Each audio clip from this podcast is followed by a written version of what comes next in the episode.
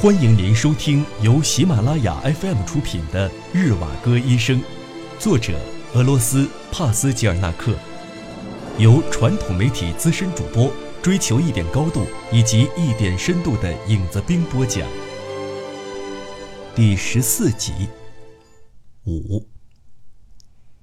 那是在一九零六年的春天，也就是拉拉要升入最后一学年时。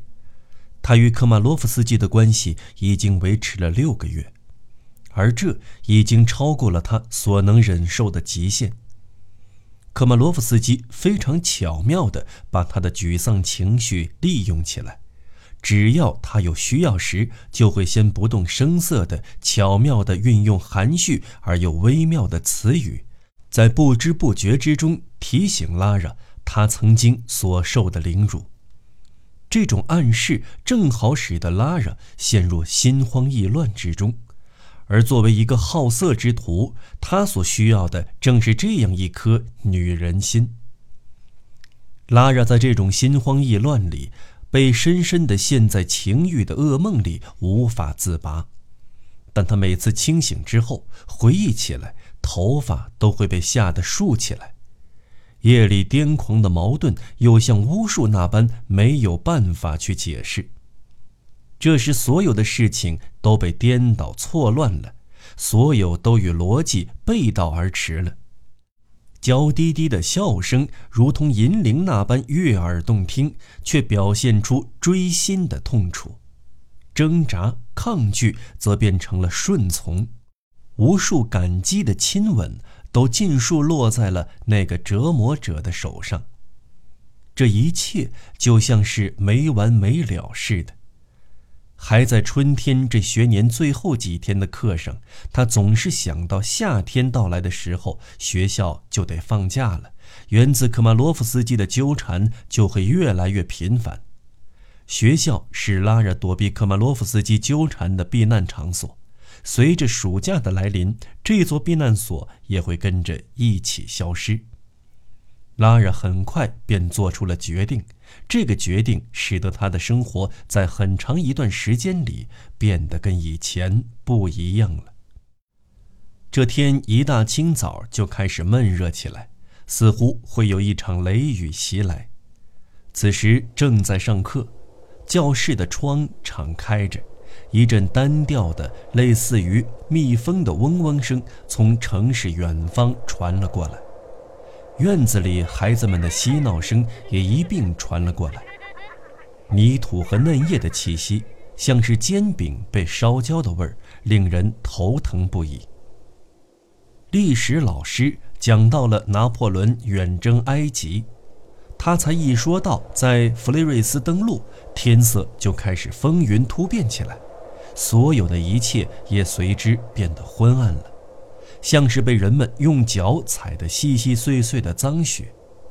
一道闪电划破天际，响起了一声清脆的雷鸣。窗口外尘土清新的气息相继扑了进来。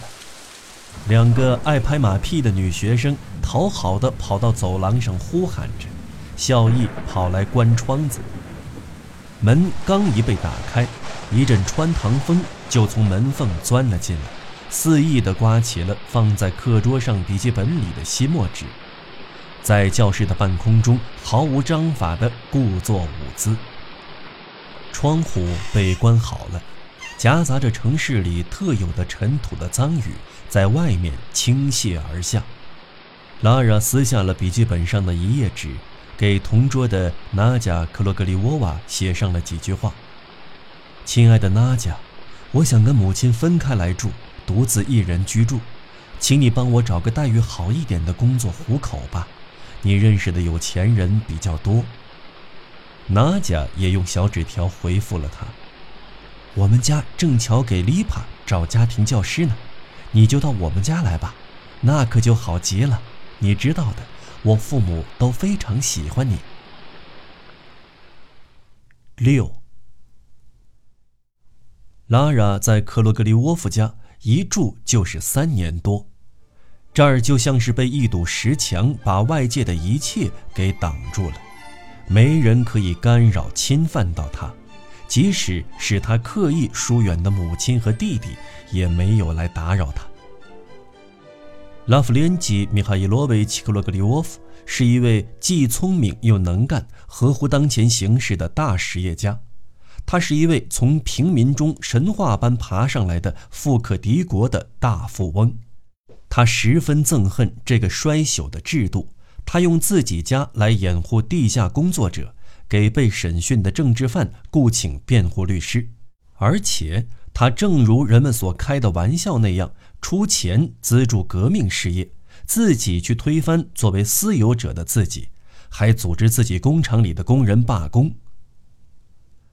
一九零五年冬季，每逢星期天，拉夫连基·米哈伊罗维奇就会去谢列波良内森林。和罗西内岛教工人射击，他是位非常出色的射手，一个十分喜爱狩猎的人。拉夫连基·米哈伊罗维奇·库罗格里沃夫是个卓尔不群的人。谢拉菲玛·菲利波夫娜是他的妻子，他们是一对非常匹配的夫妻。拉拉非常崇敬他们，而他们全家人也很喜欢拉拉，并且把他当亲人一样对待。拉拉在这种无忧无虑的生活里度过了将近四个春秋，但是这种平静的生活在他的弟弟罗家来的时候彻底结束了。罗家摇晃着两条长腿，模仿着纨绔子弟的派头，为了显摆出军人的那股神气劲儿，他说话不仅带着鼻音，还故意拖长腔调，以示傲慢。他跟拉拉说，前天他把准备给军校长官买纪念品的钱全部输光了，那些钱是他们这一届即将毕业的士官生一起凑的。他们把钱给了他，原本是请他采购礼物的。话才说到这儿，罗家突然把他那竹竿似的身子往椅子上一扑，就开始大声的哭嚷了起来。拉拉听了这些话后，全身都发凉了。宛如衣着单薄的伫立于深冬的莫斯科街头，罗贾抽泣着继续往下说：“昨天我去找过科曼罗夫斯基了，他不愿意跟我讨论这件事。可是他说了，除非你有这种想法。他说，虽然你已经不再爱我们了，但是你对他依然有着极大的权利。拉拉，只要你一句话就可以了。”你是知道的，这多么丢人啊！这可是有损士官生荣誉的事情啊。不过，就是到他那儿去一趟啊，这又能怎么样呢？你就去求求他吧。你总不会是想让我用自己的鲜血去偿还那笔输掉的款子吧？用鲜血来偿还士官生的荣誉？拉拉气愤地一次次地重复着他的话，一面在屋里百感交集地来回踱步。我既不是士官生，也没有荣誉可言，我可以随意地任人摆布。罗家，你弄清楚你让我干的是什么吗？你仔细想过吗？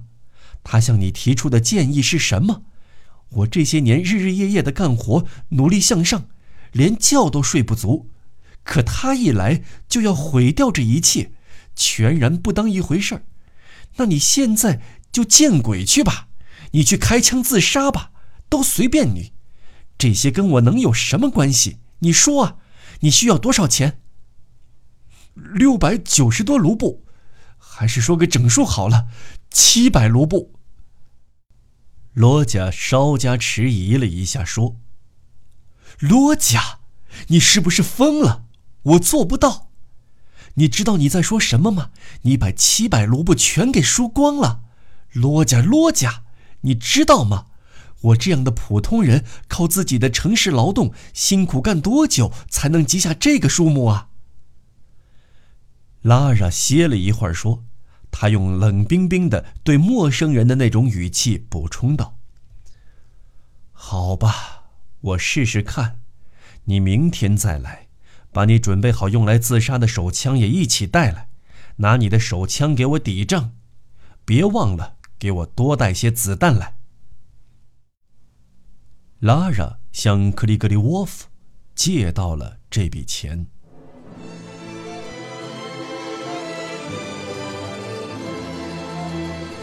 您正在收听的是由喜马拉雅 FM 出品的《日瓦戈医生》。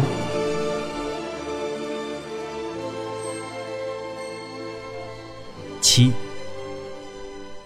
拉拉顺利从女子中学毕业后，又进了师范专修班学习。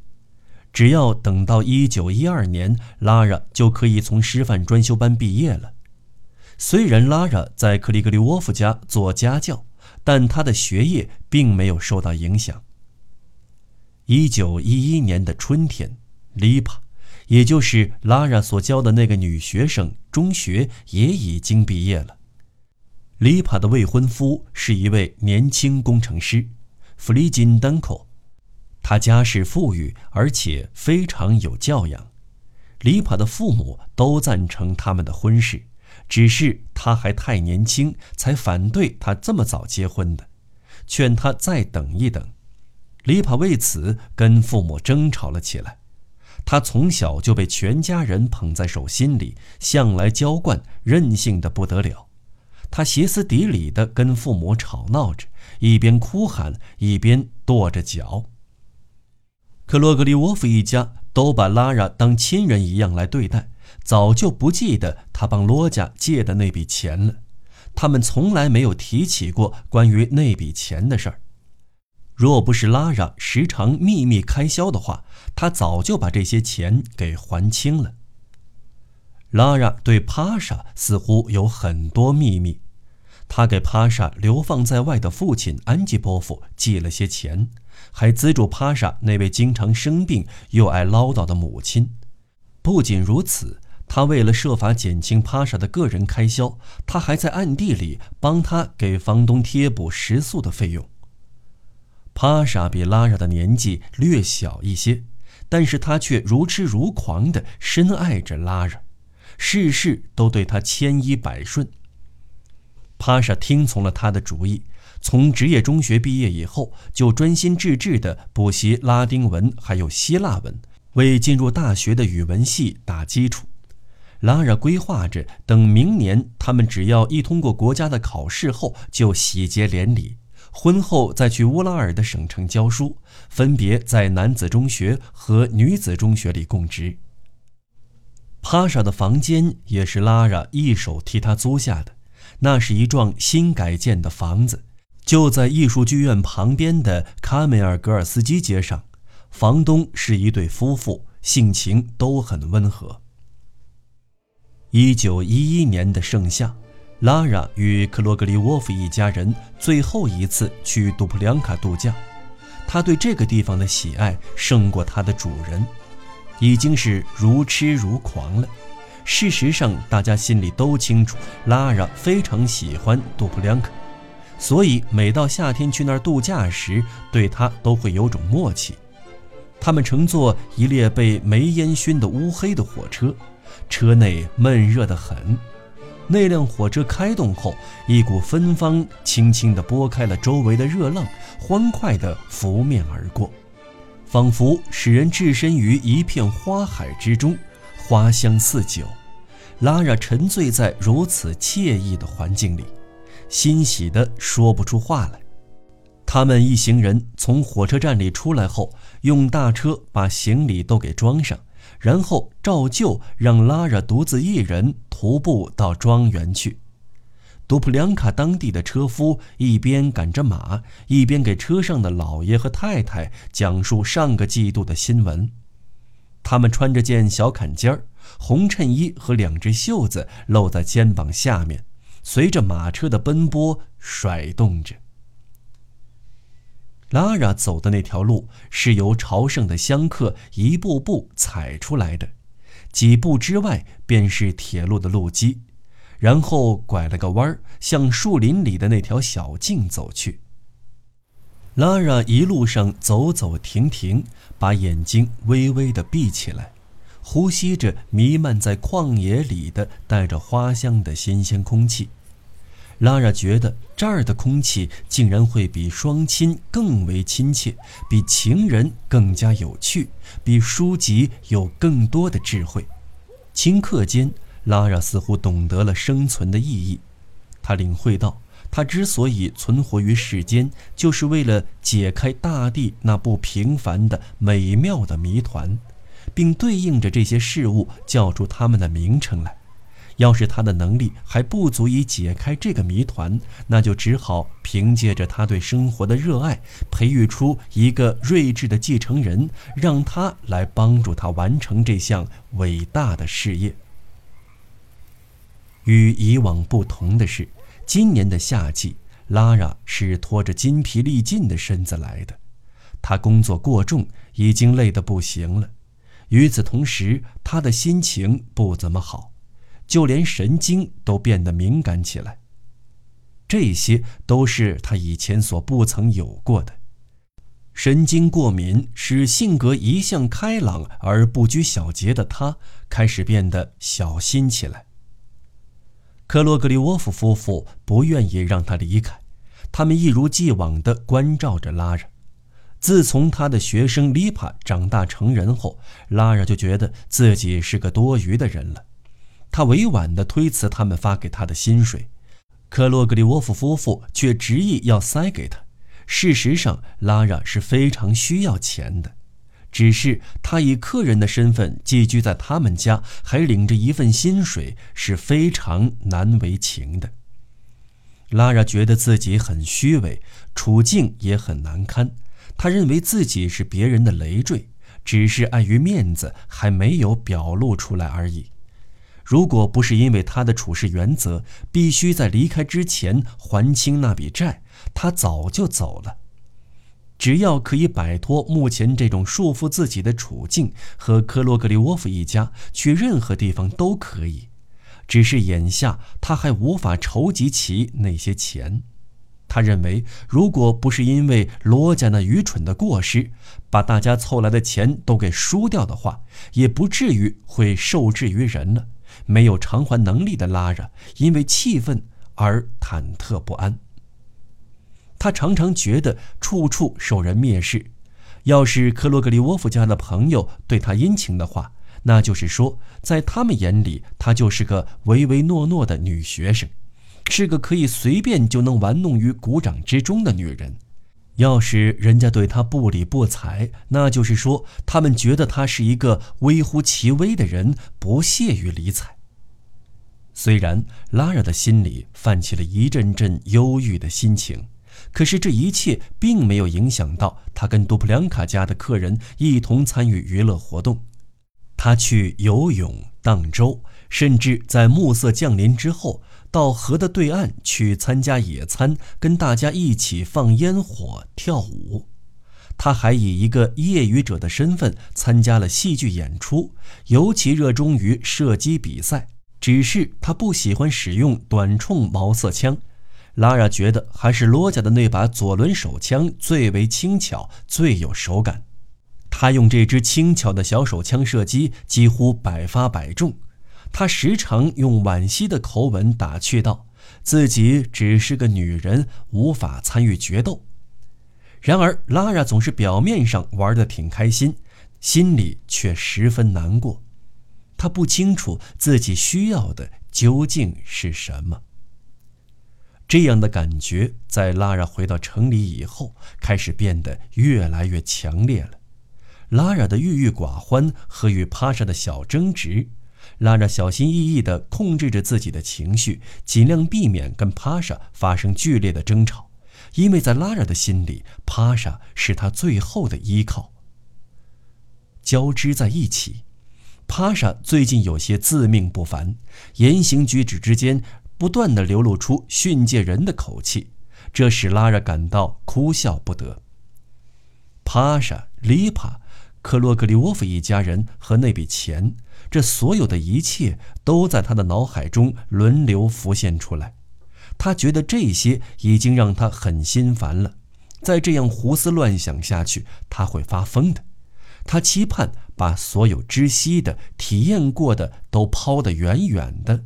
重新再建立一种与众不同的东西，在这种心情的驱使下，他终于在一九一一年的圣诞节做出了个要命的决定。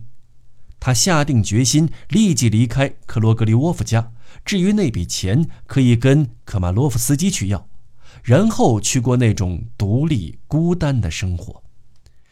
拉拉天真的以为，他们之间在经历了那么多事，以及他执意才争取来的四年的自由之后，科马洛夫斯基会不需要任何解释，不附带任何肮脏条件的，以骑士的风度，摆出一副无欲无求的样子来援助他。十二月二十七日，拉拉怀揣着这个目的，向彼得罗夫大街走去。临走前，他把罗家那把轻巧的左轮手枪上好了子弹，并且把保险打开了，藏在手笼中，准备着如果遇到科马洛夫斯基的拒绝、误解或是被其侮辱，就立即掏出手枪向他开枪。走在充满了节日气氛的街道上，他心里却十分慌张，完全乱了主意的样子。如同行尸走肉那般走着，旁边的一切事物都无法引起他的注意。他谋划好的那一枪似乎在他的心里已然响了起来。至于他瞄准的是谁，已经完全不重要了。在他的意识里，只有这声枪声而已。一路走来，都能听到他在耳边回荡。这关键的一枪可以是用来射科马洛夫斯基、射自己，又或者是射向自己的命运，也可以是对着杜普良卡林间的草地上的那棵刻着靶标的柞树树干上射。